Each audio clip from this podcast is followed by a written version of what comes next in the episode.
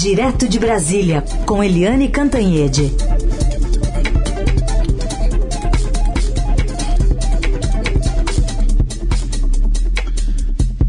Oi, Eliane, bom dia. Bom dia, Raíssa Carolina, ouvintes. Oi, Eliane, bom dia. Vamos falar então sobre é, o que disse o presidente sobre máscaras, porque era para ser uma cerimônia tranquila lá no Ministério do Turismo, mas o presidente aproveitou o discurso para disparar esse factoide. Disse que mandou o ministro da Saúde, Marcelo Queiroga, elaborar uma medida desobrigando o uso de máscaras para as pessoas que já tiverem sido vacinadas ou que tiverem contraído a Covid, ignorando, portanto, os riscos de reinfecção. E essa medida, sugerida pelo presidente, é contrária às orientações da Organização Mundial da Saúde. A gente ouve um trechinho do que falou o presidente. Acabei de conversar com um tal de Queiroga, não sei se vocês sabem quem é, né? nosso ministro da Saúde. E ele vai ultimar um, um parecer visando a desobrigar o uso de máscara por parte daqueles que estejam vacinados ou que já foram contaminados. Para tirar essa esse símbolo, que obviamente tem a sua utilidade para quem está infectado. E agora a gente ouve o que disse o tal do Queiroga sobre a ordem do chefe. O presidente me pediu que fizesse é, um estudo para avaliar a situação aqui no Brasil. Então vamos é, atender essa demanda do presidente Bolsonaro, que está sempre preocupado em pesquisas em relação à Covid. Bom, Eliane, está claro que é, agora o, o, ministro da Saúde meio que abandona a sua carreira vinculada à ciência para atender um pedido do presidente, né?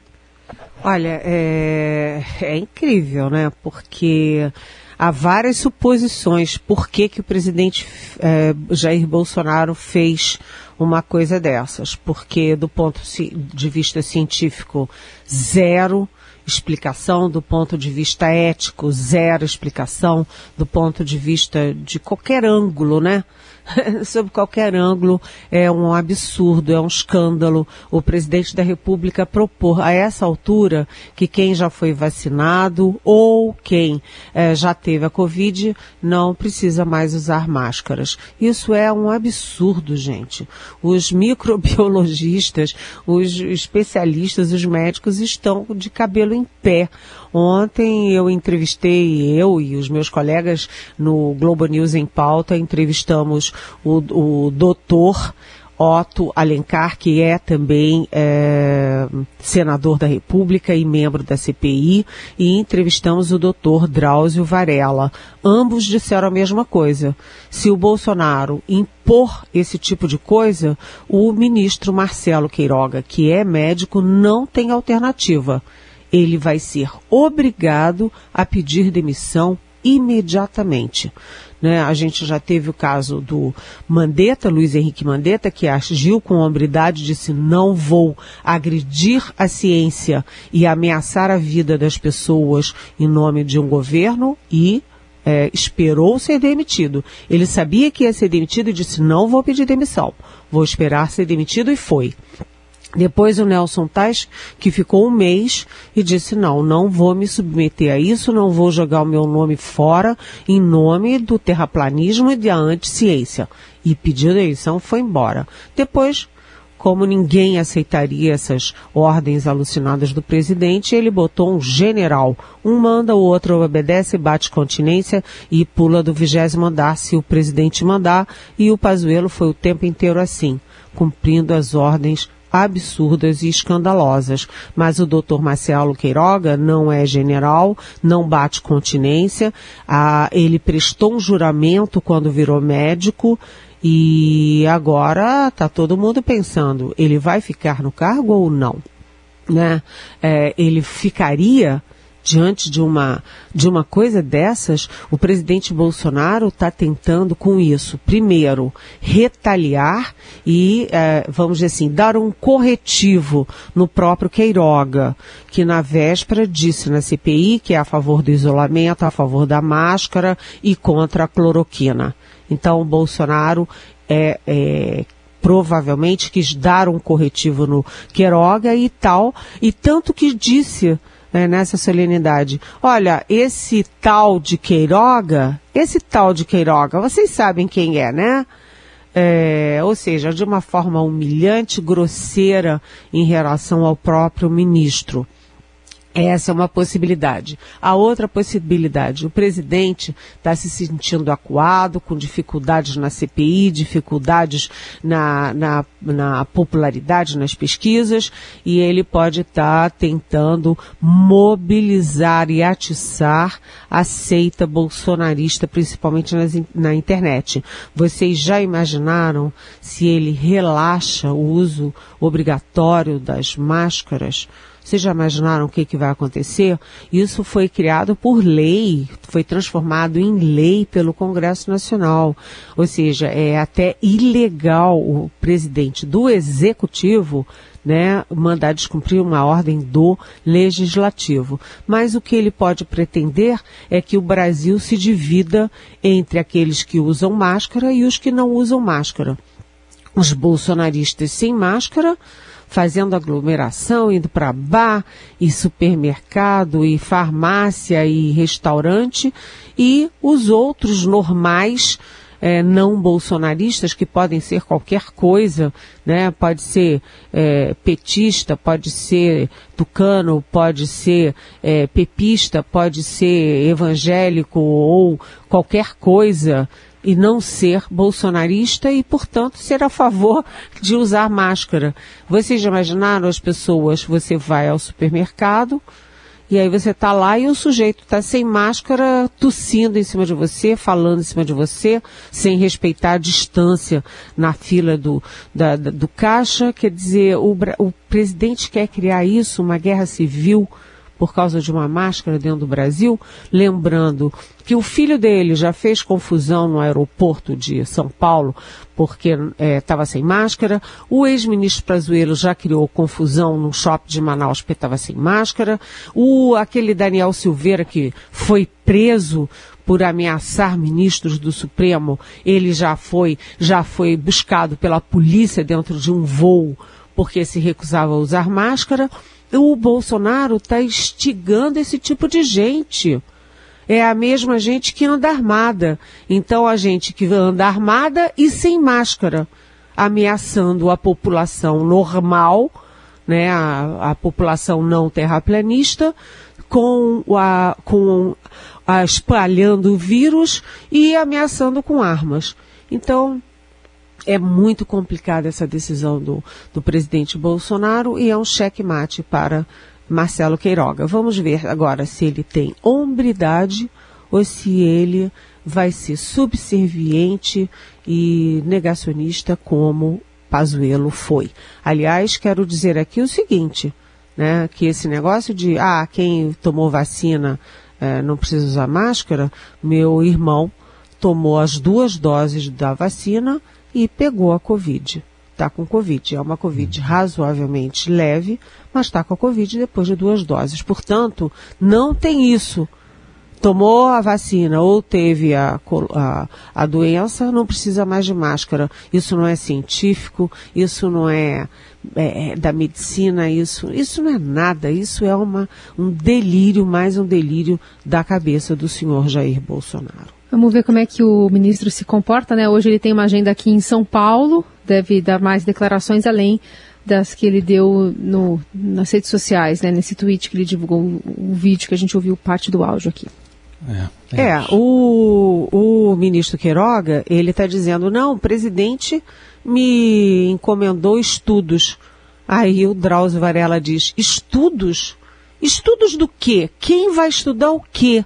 Se o mundo inteiro já estudou, se todas as entidades médicas já estudaram, se já tem ampla, farta pesquisa mundial, o que, que o Queiroga vai estudar? Não tem o que estudar. Não tem o que estudar. Agora, lembrando que o ministro Queiroga está hoje em São Paulo, acompanhado por quem?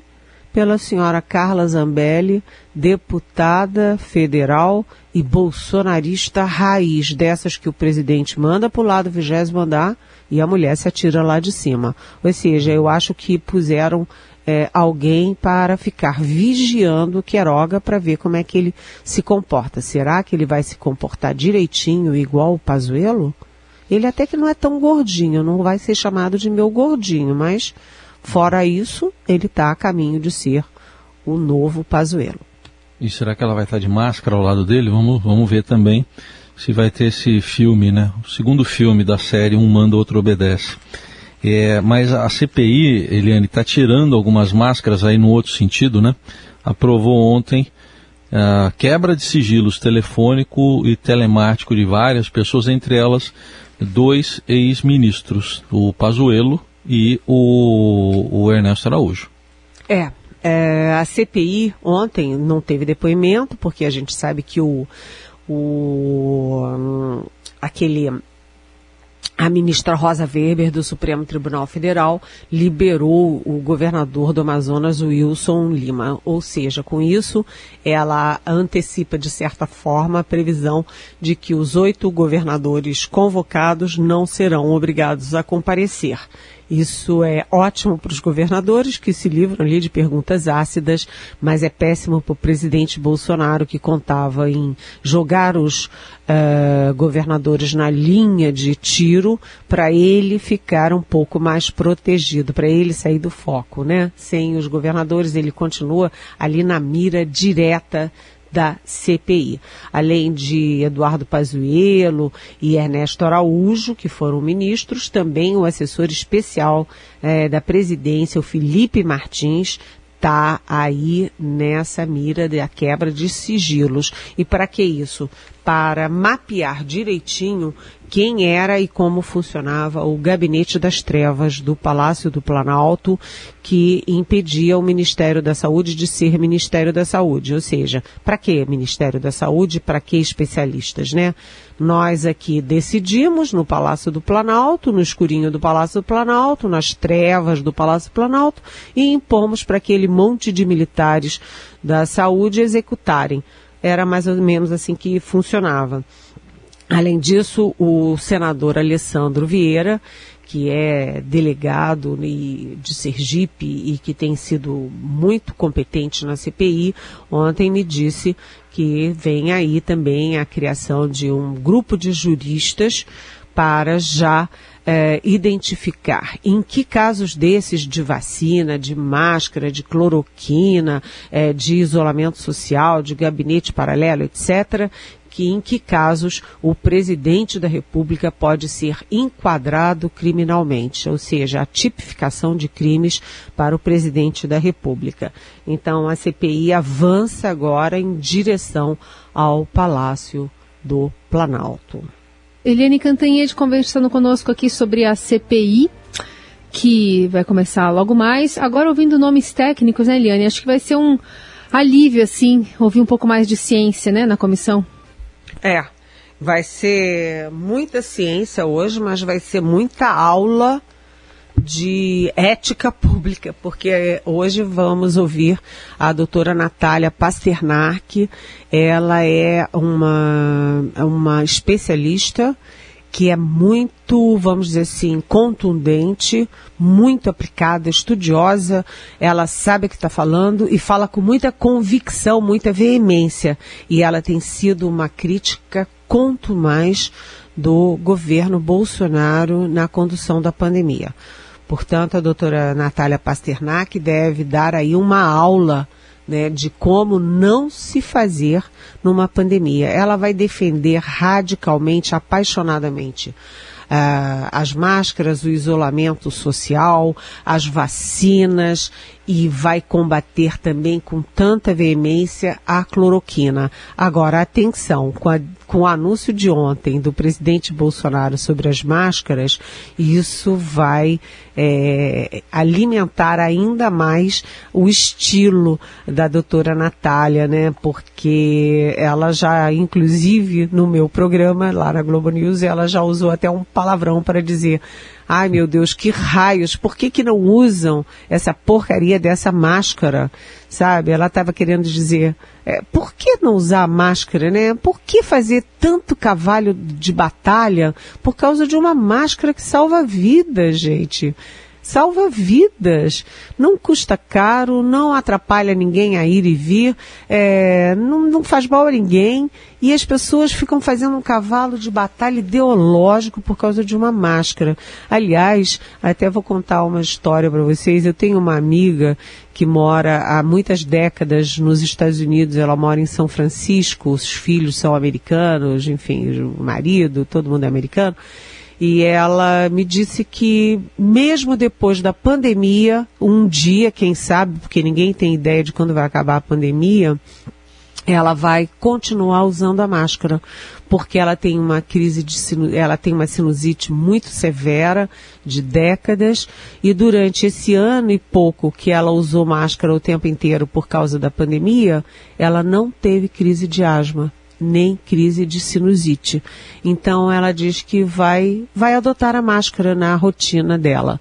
E bem, vamos ver hoje a a, a Natália Pasternak lá na CPI, porque vai ser um cabo de guerra com os governistas que, sinceramente, não têm argumento, ficam numa situação muito, muito difícil. Ela vai ter que ouvir algumas perguntas de voz impostada, viu, Helene?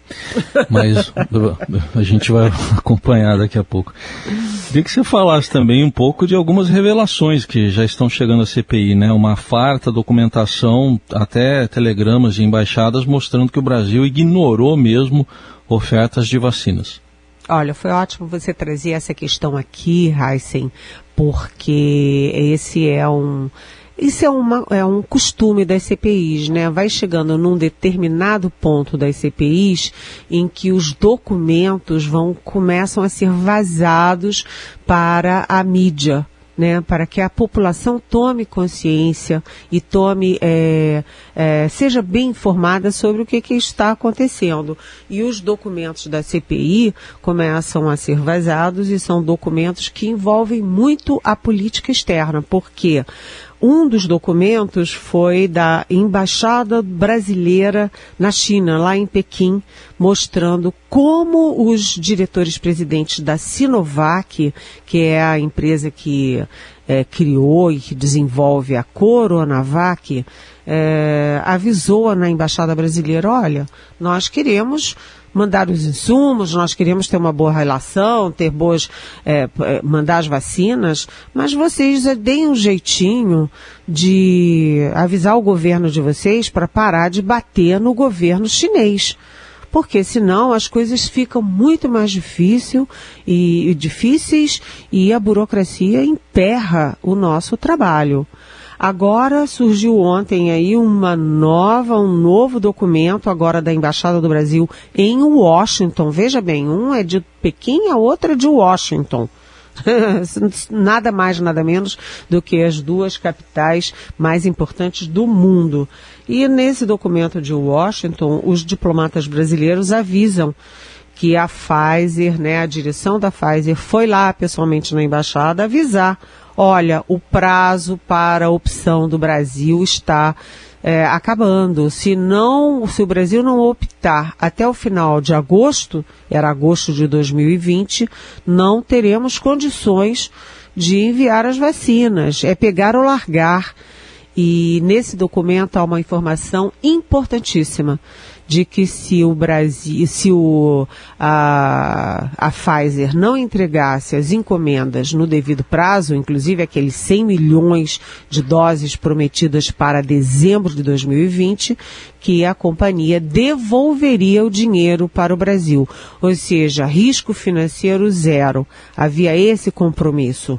É, e mesmo assim, o Brasil deu de ombros perdeu o prazo de agosto, per perdeu todos os prazos, não recebeu as 100 milhões de doses de vacina em dezembro, só foi fechar o contrato em fevereiro. Gente, isso é criminoso e é um documento oficial da Embaixada do Brasil em, em Washington. Além disso, a gente sabe que o Brasil deu de ombros para a entrada na COVAX Facility, que é aquele consórcio internacional de distribuição de vacinas. Optou pelo patamar mínimo, pelo número mínimo de vacinas, 10%. é, das vacinas que poderiam ter chegado com preço camarada, com condições especiais, etc. E, aliás, é, aí é que vem uma coisa interessante, né? Dentro disso, como pesa a diplomacia.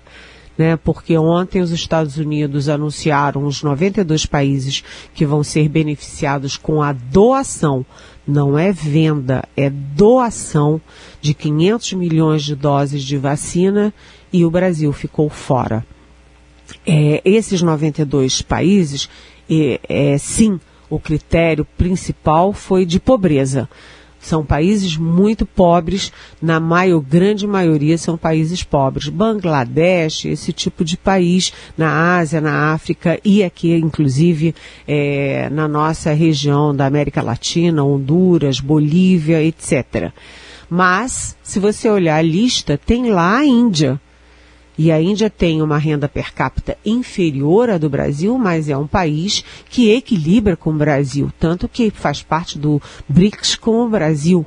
A Índia está recebendo a doação e o Brasil não. A Índia está recebendo pela situação sanitária gravíssima e o Brasil também vive uma situação é, sanitária gravíssima, com uma epidemia que está matando mais de 2 mil pessoas por dia. Ontem, 2.300 e tantas pessoas. Ou seja, o Brasil poderia ter entrado na lista da doação do Joe, Joe Biden. Não entrou, porque não porque não seja pobre, também porque não é pobre, mas não entrou por erros diplomáticos. E para concluir, né, só para concluir, porque eu estou falando muito, mas o embaixador dos Estados Unidos em Brasília, o Todd Shepman, anunciou ontem que está se aposentando, está abandonando a carreira, se aposentando. O, o Shepman, ele desmilinguiu na Embaixada dos Estados Unidos em Brasília, porque ele chegou é, no governo Trump, aquela orgia Trump, Bolsonaro, uma alegria tanto que ele foi criticado por fazer um, uma churrascada lá na embaixada, todo mundo sem máscara, com o presidente Bolsonaro, Ernesto Araújo, é, generais, todo mundo sem máscara, e ele estava nadando e, e nadando numa boa, né? E agora é, os ventos mudaram, né? O mar está revolto porque saiu Trump, entrou Biden e o presidente Bolsonaro deu todas as amostras de antipatia por Biden. Isso tem um custo, tem um preço que o Brasil está pagando. Aliás, é assim, o, os brasileiros, nós estamos colhendo o que o, o presidente Bolsonaro plantou mundo afora. Muito bem.